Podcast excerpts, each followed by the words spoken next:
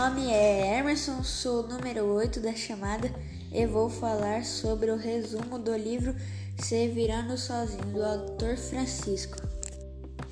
Paco vem...